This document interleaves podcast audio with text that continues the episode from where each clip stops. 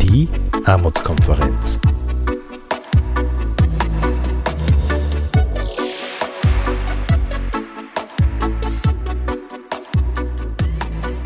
Herzlich willkommen bei einer weiteren Folge des Podcasts der Armutskonferenz. Die sozialen Probleme werden größer und die schlechte Sozialhilfe kann sie nicht lösen. Deswegen haben wir vor einigen Wochen kurz vor Weihnachten eine Pressekonferenz abgehalten zu den, zum Thema Auswirkungen und Folgen der neu eingeführten Sozialhilfe. Martin Schenk moderiert diese Pressekonferenz, er ist Sozialexperte der Diakonie Österreichs und auf dem Podium sitzen sieben weitere Vertreterinnen von Organisationen des Netzwerkes der Armutskonferenz. Sie erzählen erste Beobachtungen und Erfahrungen und auch Folgen und Auswirkungen, die dieses Gesetz hat, das dazu führt, dass es Menschen in Situationen nicht mehr auffängt und eine gute Mindestsicherung mehr fehlt denn je. Auf unserer Homepage können Sie die einzelnen Statements auch noch einmal nachlesen. Einen schönen guten Vormittag. Ich begrüße Sie herzlich zur Pressekonferenz der österreichischen Armutskonferenz. Wer ist die Armutskonferenz? Wir sind das Netzwerk aller sozialen Organisationen, Initiativen, betroffenen Gruppen, die sich in Österreich gegen Armut engagieren und für Menschen, für die Verbesserung der Lebensbedingungen von Armutsbetroffenen arbeiten. Konkret in der Praxis jeden Tag äh, rund um die Uhr. Wir sind viele, wir sind über 40 äh, Organisationen. Äh, nur ein Teil, acht dieser Mitgliedsorganisationen sind heute da. Äh, zur Armutskonferenz gehören die Schuldenberatungen, gehören die, die Tafeln, gehört die Vinzenzgemeinschaft, die Caritas, das Rote Kreuz, das Wiener Hilfswerk, die katholische Jungschar, die Lebenshilfe, die Frauenhäuser und so weiter. Heute sind da, um Ihnen die Ergebnisse, die Erfahrungen, das, was wir bisher in der sozialen Praxis erfahren und erlebt haben, der Auswirkungen und Folgen der neu eingeführten Sozialhilfe vorzustellen und zu diskutieren. Äh, am Podium werden jetzt in einer sozusagen zweimal Vierergruppe äh, Ihnen äh, folgende Personen diese Erfahrungsberichte vorlegen. Das wird Norbert Kramer sein vom Vertretungsnetz Erwachsenenvertretung die Doris Bettikofer äh, von der Plattform für Alleinerziehende, die Schifte Hashemi von Arbeit Plus, Josef Pürmeier vom Armutsnetzwerk Oberösterreich, Alexander Machatschke von der Bundesarbeitsgemeinschaft Wohnungslosenhilfe, Erich Fenninger Volkshilfe Österreich und Marianne Schulze, die für die Armutskonferenz das Sozialrechtsnetzwerk engagiert, betreut und mitorganisiert. Dazu dann Näheres.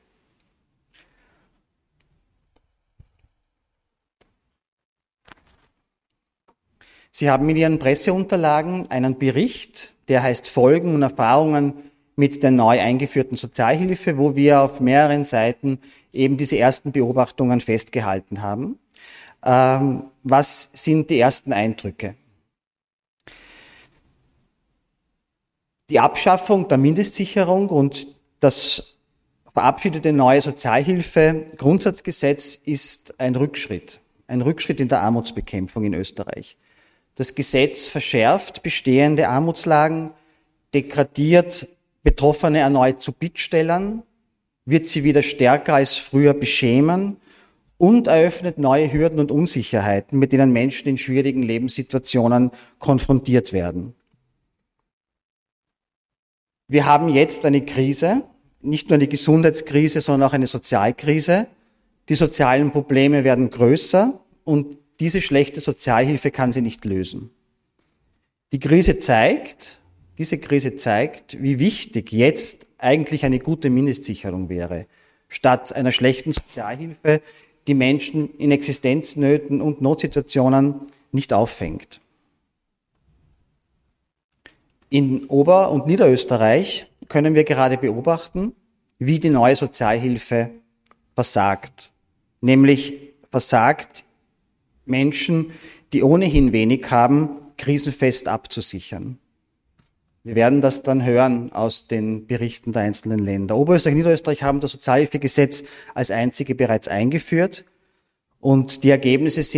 das Familien, Kinder wesentlich geringere Lichtsätze haben, dass die Wohnbeihilfe angerechnet wird, dass es eine unheitliche Vollzugspraxis bei Berechnung des Wohnaufwands gibt von Frauennotwohnungen und so weiter.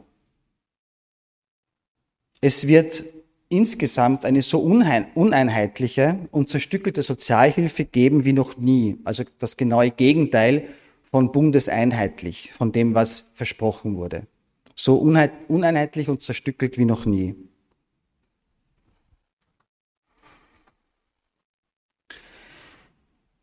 Ich weiß nicht, ob Sie den Begriff des Normsturzes kennen. Ich kenne den aus, der, aus dem Klettern, aus dem, aus, aus dem Bergsteigen.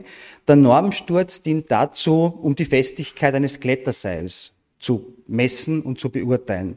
Fünf Abstürze muss es mindestens aushalten, sonst taugt das Seil nicht zum Schutz.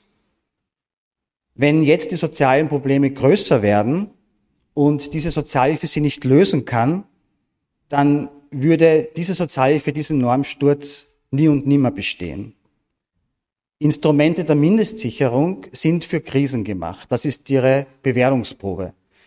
Wenn ein Regenschirm nicht den Regen abhält, wenn das Kletterseil nicht den Sturz abfängt, wenn der Bretterboden nicht stabil vor einem dunklen Keller schützt, wenn also Sozialhilfe gerade in der Krise nichts taugt, dann hat sie ihre Aufgabe verfehlt. Ich möchte Norbert Kramer vom Vertretungsnetz, da ist er, Norbert Kramer vom Vertretungsnetz, Erwachsenenvertretung bitten, seine Eindrücke auch aus Salzburg, wo er im Armutsnetzwerk von Salzburg engagiert ist, bitte. Vielen Dank. Ähm, gerne stelle ich auch äh, unsere Erfahrungen äh, zur Verfügung. Äh, zu Beginn gleich das Fazit. Ergänzend zu dem, was der Martin gesagt hat. Das Sozialhilfegrundsatzgesetz verschärft Armut durch die Ausführungsgesetze der Länder und zwingt armutsbetroffene Menschen mit noch weniger Geld auszukommen. Wir sind aktuell in diesem Umgestaltungsprozess. Niederösterreich und Oberösterreich ähm, haben schon diese neue Sozialhilfe. Hier können wir auch auf Erfahrungen zurückgreifen. Sieben Bundesländer ähm, orientieren sich noch immer an der bedarfsorientierten Mindestsicherung. Ab 2021 äh, wird es neue Ausführungsgesetze, die schon beschlossen sind, in Salzburg, Kärnten und Vordelberg geben. Die Steiermark bereitet vor und wird höchstwahrscheinlich auch äh, in den ersten Monaten 2021 das neue Gesetz in Kraft setzen.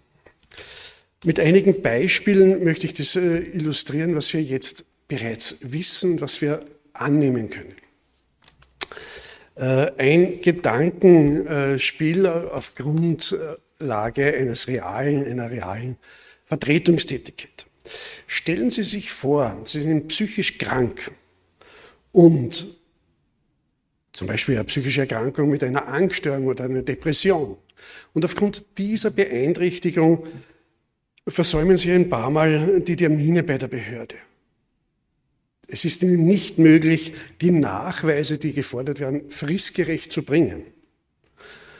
In Oberösterreich führt dies zum Beispiel dazu, dass die Sozialhilfe gekürzt wird. Sie kann gekürzt werden äh, bis auf Null. Diese, diese Sozialhilfe, die Sie benötigen, weil Sie eben nicht arbeiten können, die Sie aufgrund Ihrer Erkrankung nicht eine andere Erwerbstätigkeit nachgehen können, kann beim vierten, bei der vierten Vermahnung, äh, Ermahnung völlig gestrichen werden und sogar eine Zeit lang ausgesetzt werden. Äh, für mich oder für uns stellt sich die Frage, kürzen bis auf Null bei der vierten Verfehlung, wie soll das gehen? Von nichts leben die Miete nicht vollständig bezahlen zu können, Kinder nicht menschenwürdig versorgen zu können. Diese Beispiele sind bereits Realität und wir erwarten sie auch für die anderen Bundesländer. Ein, noch ein Beispiel aus Oberösterreich. Herr I, Herr Ivanschitz äh, in unserem Beispiel, arbeitet seit längerem hat länger im Gastgewerbe gearbeitet. Das, ähm, in diese schwere Arbeit äh, hat ihn so belastet, er wurde psychisch krank, er musste in den Krankenstand gehen, konnte diese Tätigkeit nicht mehr nachgehen. Es, äh, er hat aber leider nicht genügend Versicherungszeiten äh, ansammeln können. Daher war der Antrag auf Invaliditätspension erfolglos. Der Ausweg blieb, er muss Sozialhilfe beantragen, da er nicht mehr arbeitsfähig ist, wie das AMS äh, ihm attestiert, und er auch nicht mehr wegen seiner Krankheit vermittelt werden kann. Nun lebt Herr Ivanschitz äh, in einer betreuten Wohneinrichtung. Er bezieht Sozialhilfeleistungen für die Wohnung und für den Lebensunterhalt plus einem Zuschlag äh, für die Behinderung, der sogenannte Behindertenbonus, der auch im Vorfeld beworben wurde. Der beträgt 165,12 Euro.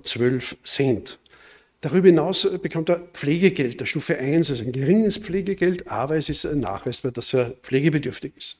160 Euro.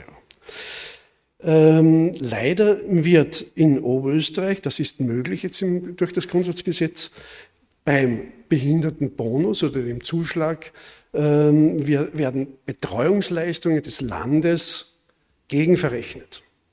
Herr Ivanschitz arbeitet einige Stunden in der sogenannten fähigkeitsorientierten äh, Einrichtung beim Wäsche- und Bügelservice. Diese Tätigkeit wird, also der Aufwand des Landes für diese Tätigkeit wird vom Behindertenbonus abgezogen.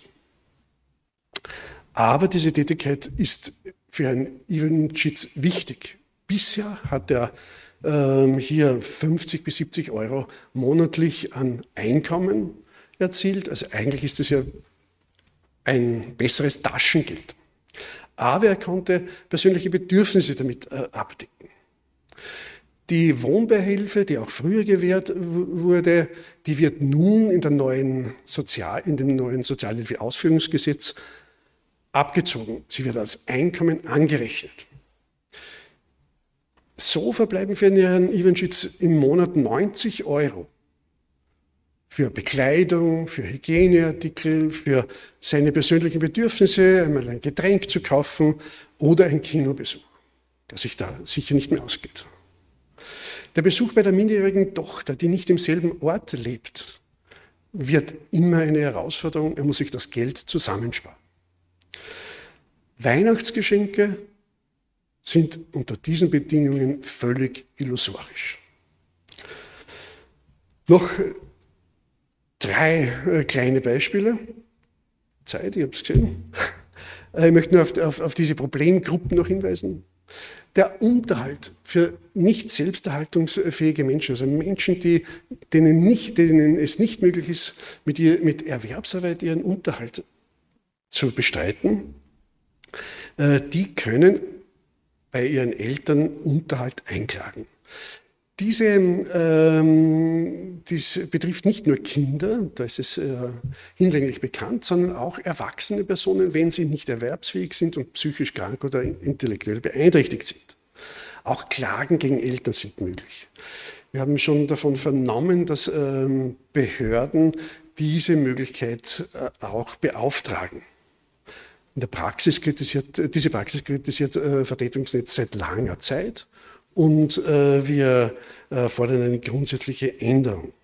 Über den Behindertenbonus habe ich schon bereits äh, einige Sachen ausgeführt. Pflegende Angehörige sind ebenfalls eine Gruppe, die in Zukunft von, mit Nachteilen äh, zu kämpfen haben. Hier wird das Pflegegeld äh, angerechnet, also die pflegende Person ähm, wenn die Mindestsicherung bezieht oder Sozialhilfe in Zukunft, dann wird äh, dieser Betrag äh, angerechnet und reduziert die Sozialhilfeleistung.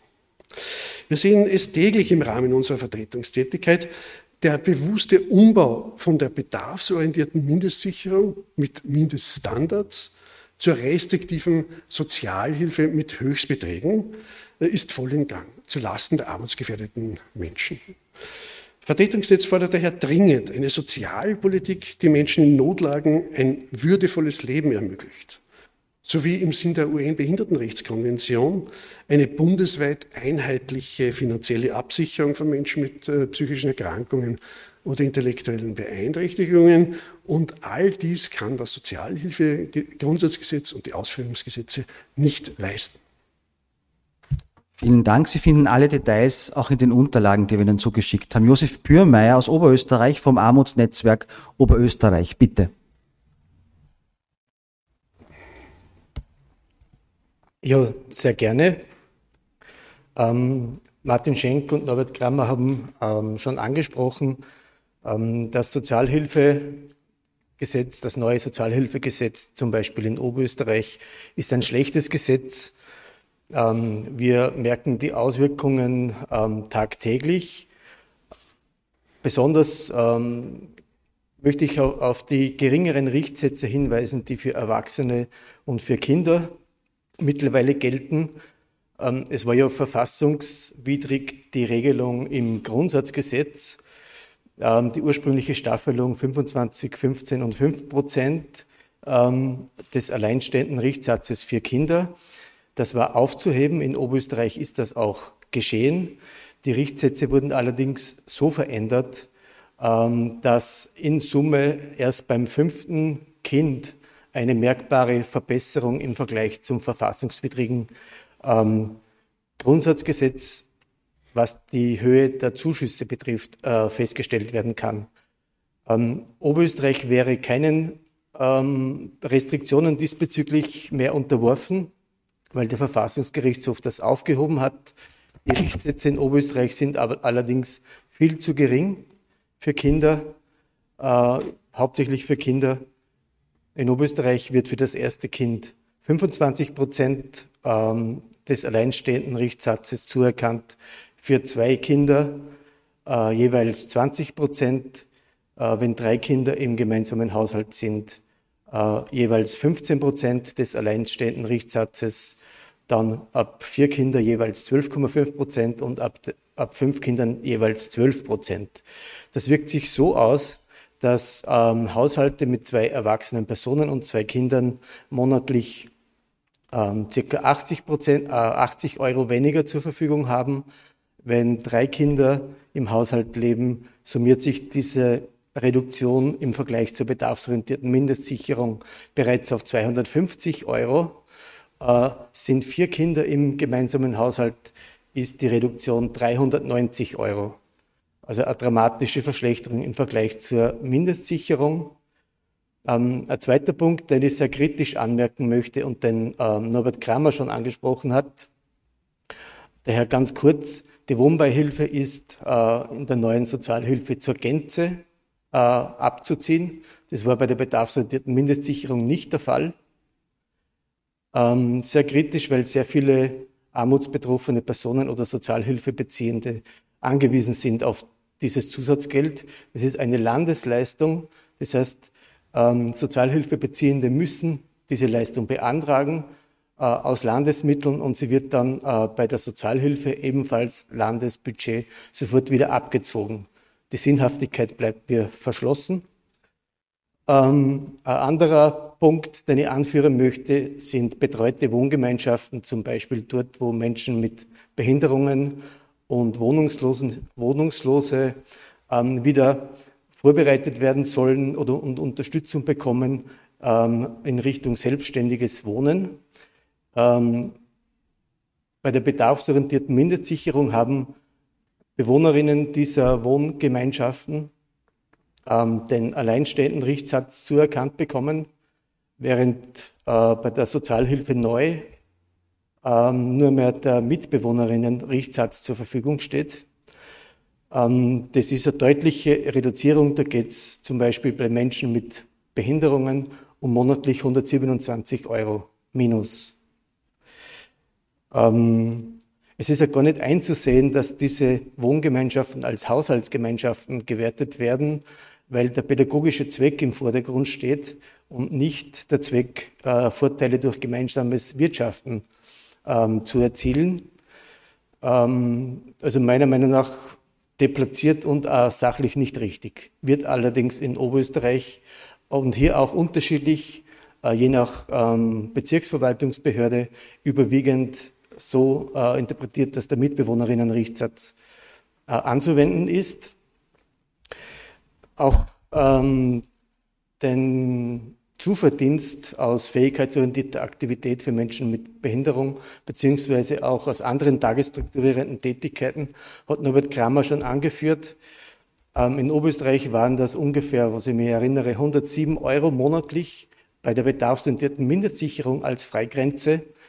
Ähm, jetzt ähm, mit der neuen Sozialhilfe ist diese Freigrenze drastisch reduziert auf, glaube ich, 15 Euro pro Monat. Also auch das fällt äh, Menschen, die sich anstrengen, die ihre Arbeitsleistung einbringen und bestmöglich ähm, etwas für leisten wollen. Das, der Leistungsmythos ist ja immer ganz groß im Vordergrund und das wird nicht belohnt, das wird bestraft.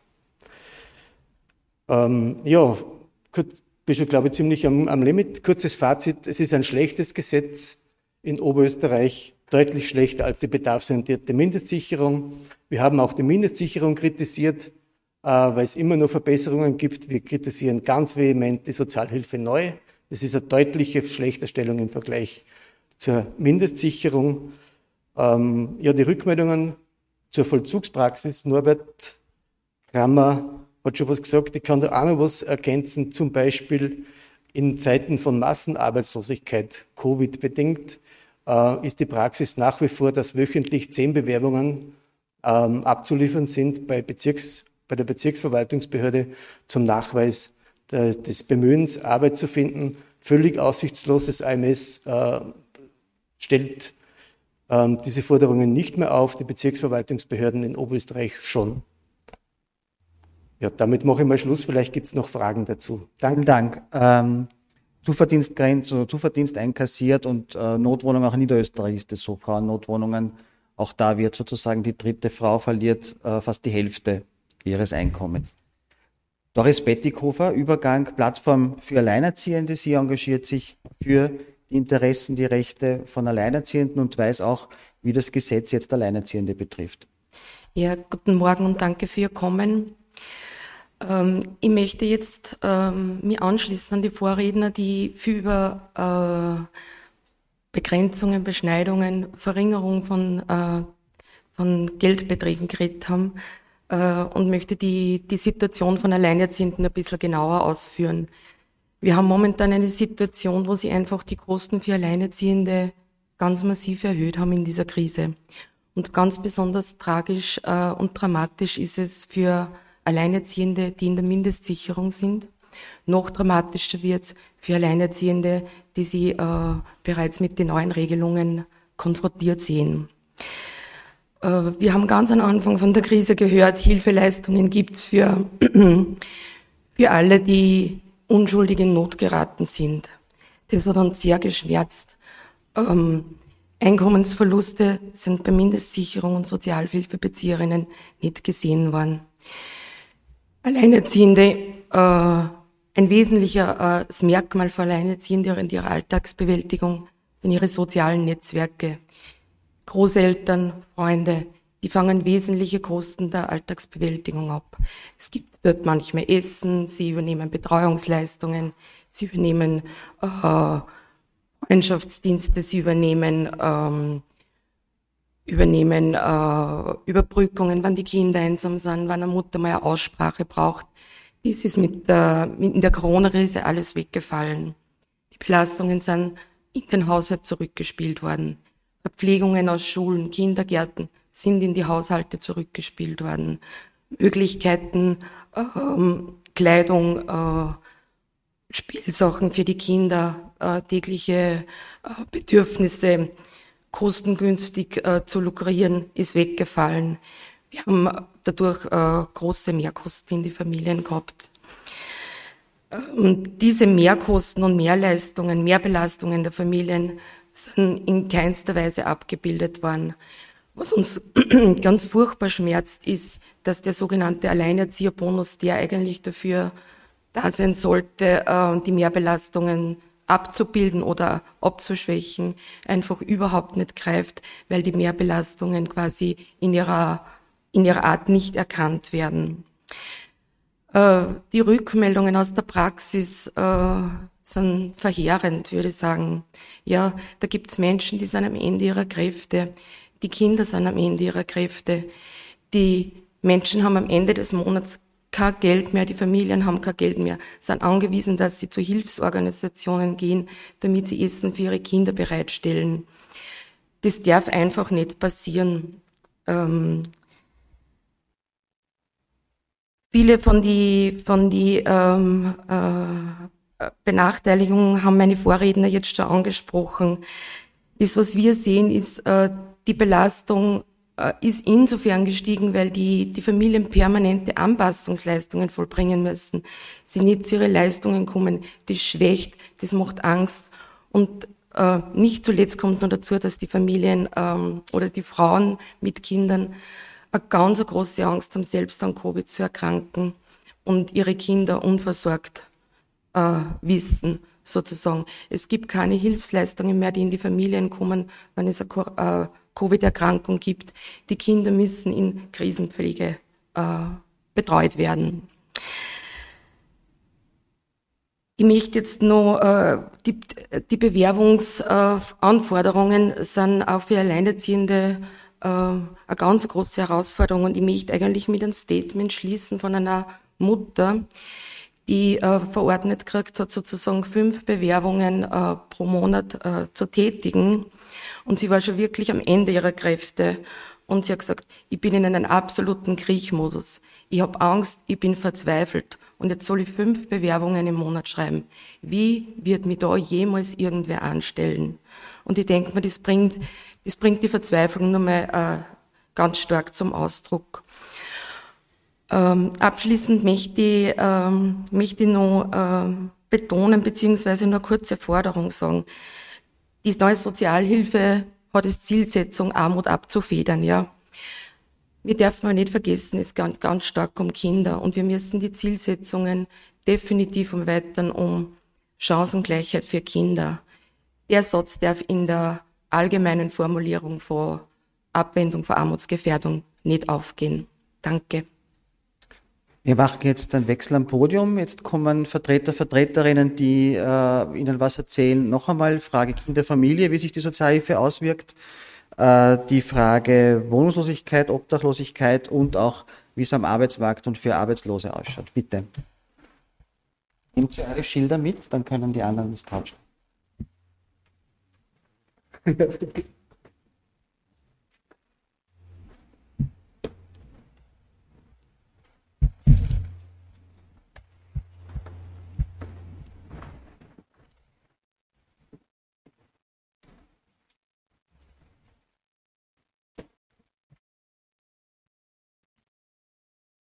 Sie finden noch einmal der Hinweis, die Quellen und auch äh, die, die Beispiele, die genannt wurden, in den, in den Unterlagen, auch um es nachzuschauen, weil das klar vom Hören äh, mal noch nicht gleich so klar, äh, wahrscheinlich noch nicht klar äh, zu verstehen ist sofort.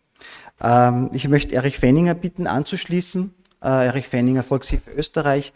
Ähm, Boris Bettikofer hat die Situation von Alleinerziehenden genannt, um Kinder, jugendliche Familien. Was geht es auch im Beitrag von Erich Fenninger? Bitte. Ja, danke. Das verabschiedete sogenannte neue Sozialhilfegrundgesetz ist äh, ein Rückschritt in der Armutsbekämpfung in Österreich und trifft Kinder und deren Familien aufgrund der dürftigen beziehungsweise geringen Kinderrichtsätze besonders hart. Das Sozialhilfegrundsatzgesetz ist ein Grundgesetz zur Beförderung und nicht zur Verhinderung von Armut in Österreich. Und immer mehr Menschen in Österreich müssen mit weniger Geld auskommen.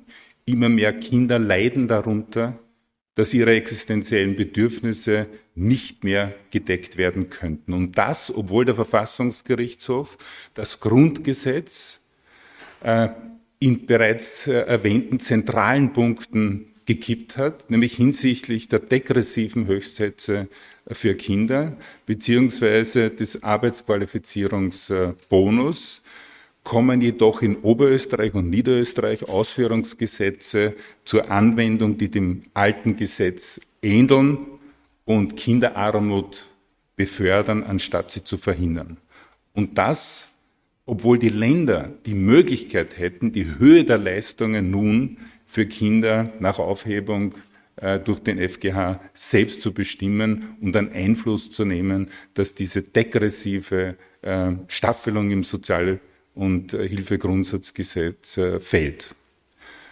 Und aufgrund dieser Staffelungen sieht man beispielsweise in Salzburg, dass eine Alleinerzieherin mit einem Kind eine geringere Leistung im Monat von minus 222 Euro erhält. Bei zwei Kindern steigt es auf minus 700 Euro. In Niederösterreich erhält eine Familie mit vier Kindern im Vergleich zur Mindestsicherung um 400 Euro weniger. Und das alles unter dem Motto, wer arm ist, sei selber schuld. Wer schuld ist, darf auch nichts bekommen.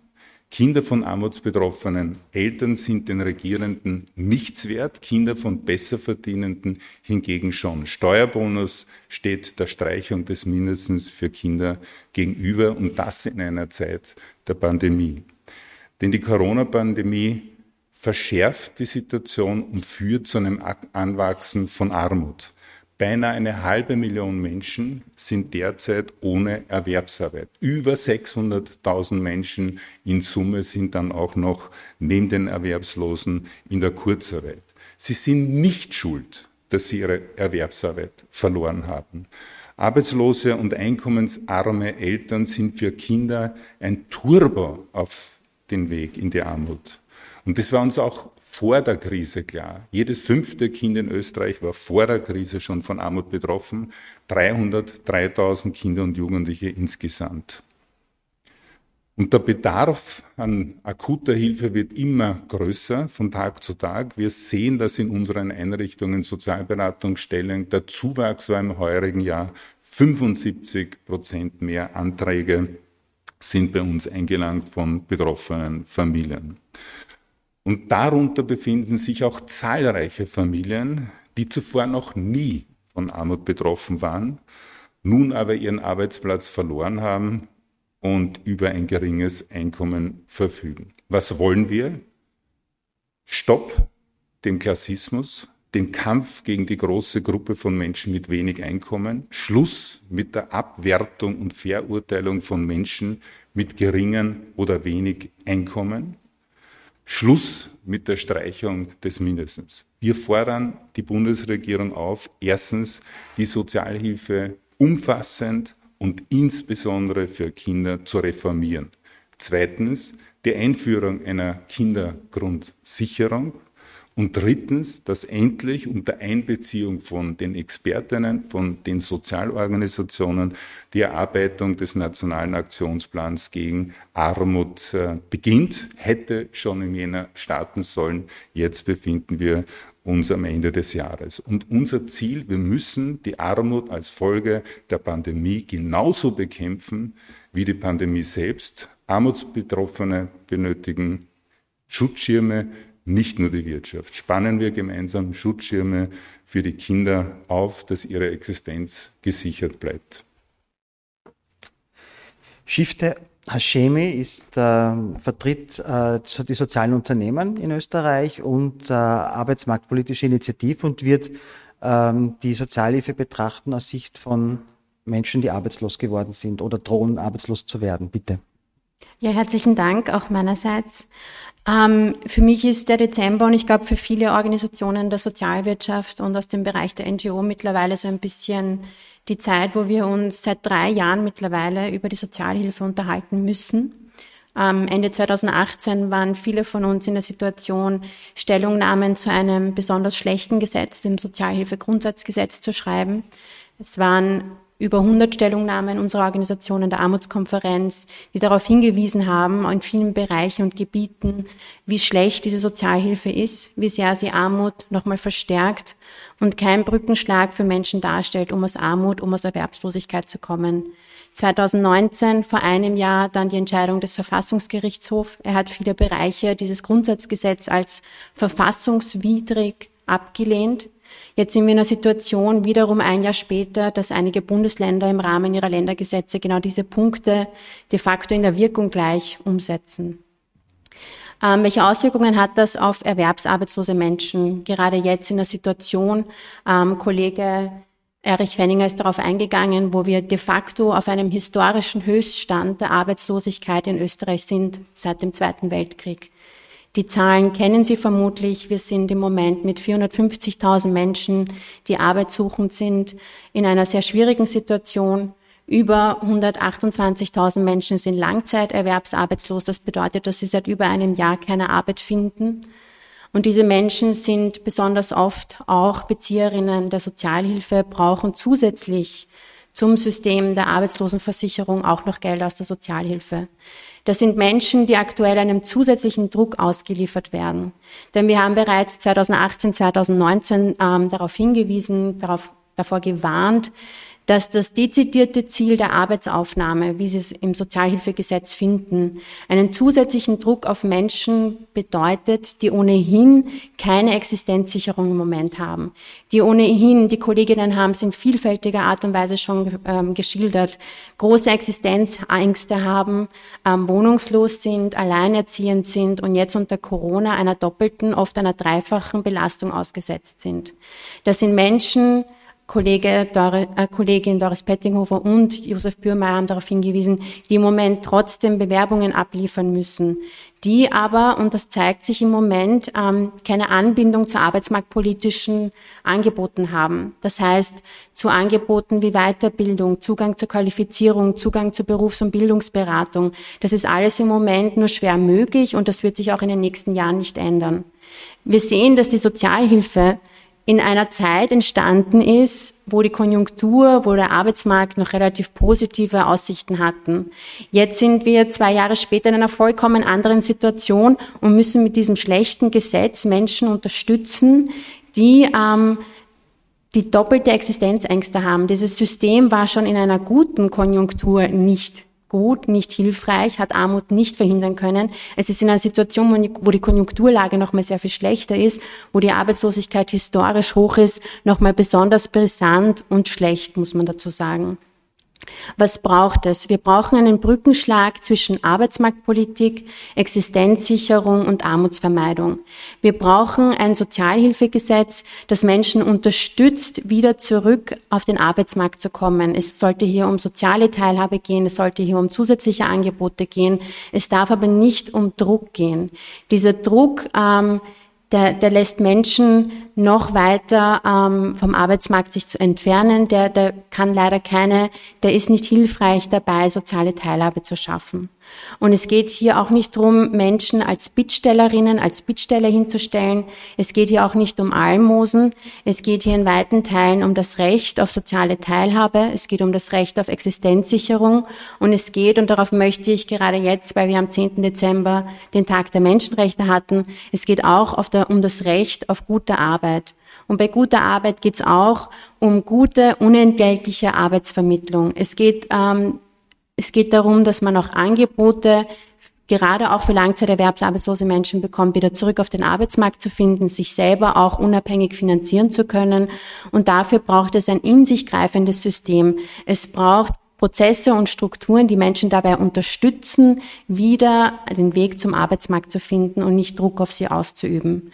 Und darum wünschen wir uns ganz stark, dass dieses Ziel der Arbeitsaufnahmen, wie es jetzt im Sozialhilfegesetz drinnen ist, auch mit den notwendigen Budgets und Prozessen versehen wird. Wir brauchen Budgets, um Menschen, die besonders arbeitsmarktfern sind, die in der Sozialhilfe sind, wieder zu unterstützen. Aber wir brauchen keinen zusätzlichen Druck, weder was Bewerbungen angeht, noch in der Existenzsicherung, die im Moment in der Sozialhilfe, wie Sie ja schon in vielen Beispielen gehört haben, katastrophal ist. Alexander Machatschke äh, von der Bundesarbeitsgemeinschaft Wohnungslosenhilfe wird jetzt noch einmal die Auswirkungen auf äh, die Wohnfrage, die ja massiv sind und die schon angedeutet wurden, äh, uns präsentieren. Bitte. Vielen Dank.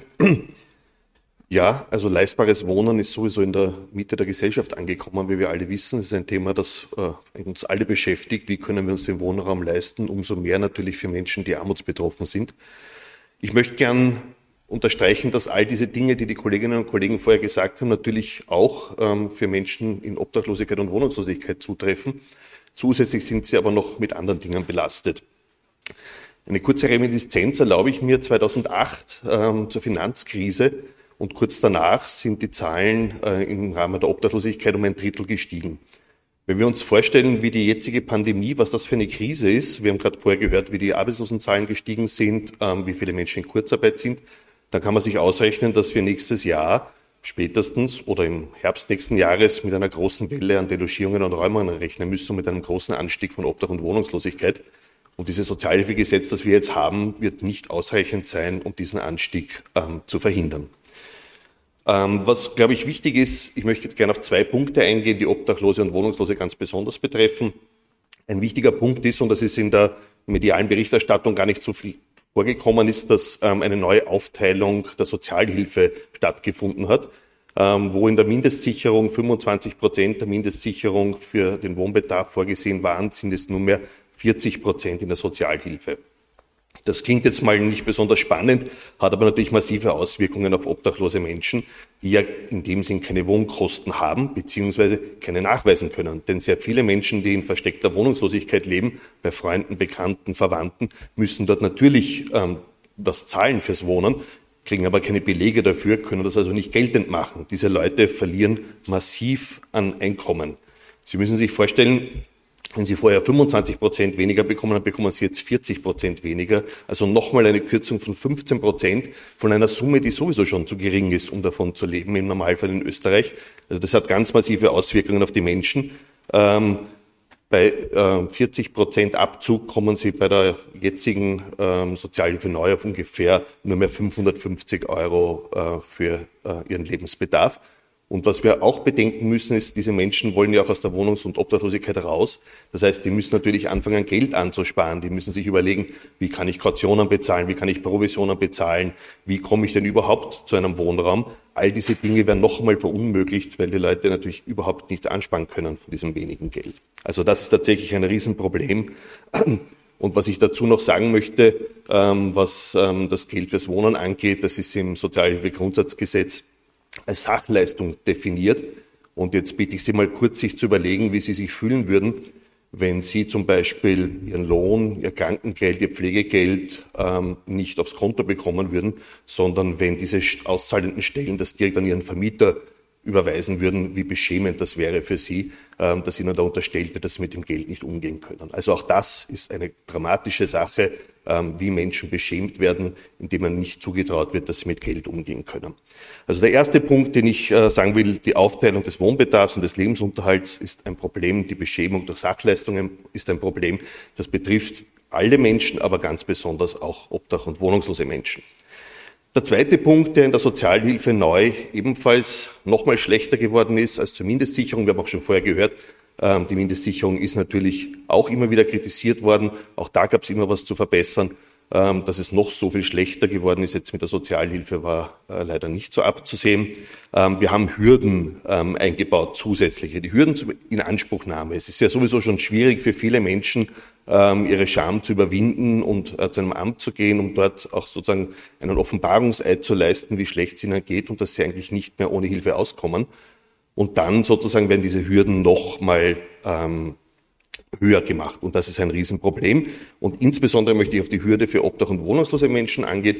Ähm, in der Mindestsicherung war es grundsätzlich so, dass ein tatsächlicher dauernder Aufenthalt im Bundesland ausreichend war, um eine Leistung beziehen zu können. Das war natürlich auch sinnvoll, weil hm, die meisten Menschen können sich eben nicht anmelden. In der Sozialhilfe neu ist es jetzt geändert worden. Es braucht einen Hauptwohnsitz und einen tatsächlichen dauernden Aufenthalt. Jetzt ist die Frage, wie können Menschen überhaupt sowas nachweisen, wenn sie auf der Straße wohnen, in einer Notschlafstelle schlafen, keine Möglichkeit haben, sonst irgendwo sich anzumelden. Da gibt es sozusagen die Möglichkeit einer Hauptwohnsitzbestätigung. Das ist ein verwirrender Name, weil der bestätigt nämlich nicht den Hauptwohnsitz, sondern dass man keinen Hauptwohnsitz hat. Und diese Hauptwohnsitzbestätigung ist natürlich zu administrieren. Das können nicht alle sozialen Einrichtungen machen. Das heißt, es ist ein hoher Aufwand. Ähm, Viele vergeben nur Postadressen und auch da fallen wieder Menschen raus, die sozusagen diese Hauptwohnsitzbestätigung nicht bekommen können, die auch vielleicht bei Verwandten und Freunden leben, wo sie sich nicht anmelden können. Und diese Menschen werden ausgeschlossen und haben eine weitere Hürde ähm, bei der Sozialhilfe. Diese zwei Punkte jetzt nur ganz kurz äh, für die Obdach- und Wohnungslosigkeit. Alle anderen Dinge gelten selbstverständlich auch äh, für diese Personengruppe, sind natürlich auch ganz oft Arbeitslose von Arbeitslosigkeit betroffen, ganz oft von psychischen Erkrankungen betroffen, ganz oft von Behinderungen betroffen und auch von allen anderen Dingen, die schon genannt worden sind. Danke. Vielen Dank. Zu den Sachleistungen, auch sozusagen wie das, die Gesetzeslage ist das jetzt quasi eine, ein Sachleistungszwang für alle. Äh, in der alten Mindestsicherung war es so, dass natürlich auch äh, man auf Sach, Sachleistungen umsatteln konnte, im Einzelfall, aber eben im Einzelfall, dann, wenn es notwendig war, wenn es wirklich äh, wichtig war, äh, den Leuten nicht das Geld in die Hand zu geben. Jetzt ist es pauschaliert für alle. Das ist sozusagen die neue Regelung und macht damit alle unmündig und, äh, und zu Bittstellern. Vielen Dank für Ihre Geduld. Wir haben einen Wort, eine Wortmeldung, ein Statement äh, noch ähm, für Sie vorbereitet. Marianne Schulze engagiert sich im Rahmen der Armutskonferenz für den Grundrechtsschutz, für soziale Grundrechte und Menschenrechte, die hier gerade in dieser Frage der Existenzsicherung und des menschenwürdigen Daseins zentral sind. Bitte. Vielen Dank. Ja, die Mehr ist in Österreich, dass der Wohlfahrtsstaat ganz wunderbar ist und dass der Wohlfahrtsstaat für alle funktioniert. Meine Vorrednerinnen und Vorredner haben sehr deutlich gemacht, dass der Wohlfahrtsstaat nicht einfach nur tiefe Risse hat, sondern angesichts der Pandemie außerordentlich bröckelt. Das Selbstverständnis Österreichs in Sachen Menschenrechten kombiniert äh, mit diesem Selbstverständnis als wohliger Wohlfahrtsstaat für alle bedeutet, dass soziale Menschenrechte in Österreich fast nicht abgesichert sind. Im internationalen Vergleich hat Österreich die sogenannten sozialen Menschenrechte, zum Beispiel das Recht auf Arbeit oder auch das Recht auf Wohnen, aber eben auch das Recht auf soziale Sicherheit nicht verfassungsrechtlich anerkannt. Das bedeutet, dass die Gerichte, allen voran auch der Verfassungsgerichtshof, in seiner Erörterung des Sozialhilfegrundsatzgesetzes einzig und allein die menschenunwürdige und erniedrigende Behandlung, das ist Artikel 3 der Europäischen Menschenrechtskonvention, als Maßgabe hernimmt.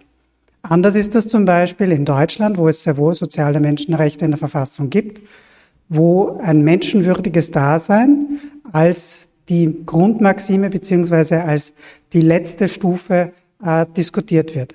In Österreich wäre es daher überfällig, soziale Sicherheit verfassungsrechtlich zu verankern das würde auch den internationalen Verpflichtungen entsprechen, zu denen sich Österreich mehrfach ähm, verpflichtet hat. Zunächst 1978 im Pakt für wirtschaftliche, soziale und kulturelle Menschenrechte, aber auch durch die Grundrechtscharta der Europäischen Union. Äh, angesichts der Tatsache, dass die Regierung in ihrem Regierungsprogramm das Vorhaben gelistet hat, äh, den Grundrechtskatalog zu erweitern, ist aufgrund der Konsequenzen der Pandemie höchste Eisenbahn, den Grundrechtskatalog in Österreich zu modernisieren, in den internationalen Verpflichtungen, aber auch den internationalen Beispielen anzupassen und soziale Sicherheit in Verfassungsrang zu heben. Dazu wurde ein Entwurf vorgelegt, Bundesverfassungsgesetz Soziale Sicherheit, in dem das Recht auf Arbeit, das Recht auf soziale Sicherheit, das Recht auf Wohnen, aber auch das Recht auf Bildung und das Recht auf Gesundheitsversorgung unter anderem verbrieft sind. Dankeschön. Vielen Dank. Und ich bitte jetzt euch alle noch vorzukommen, weil wir sozusagen die Präsentation abgeschlossen haben. Ich danke mich bei Ihnen fürs Zuhören.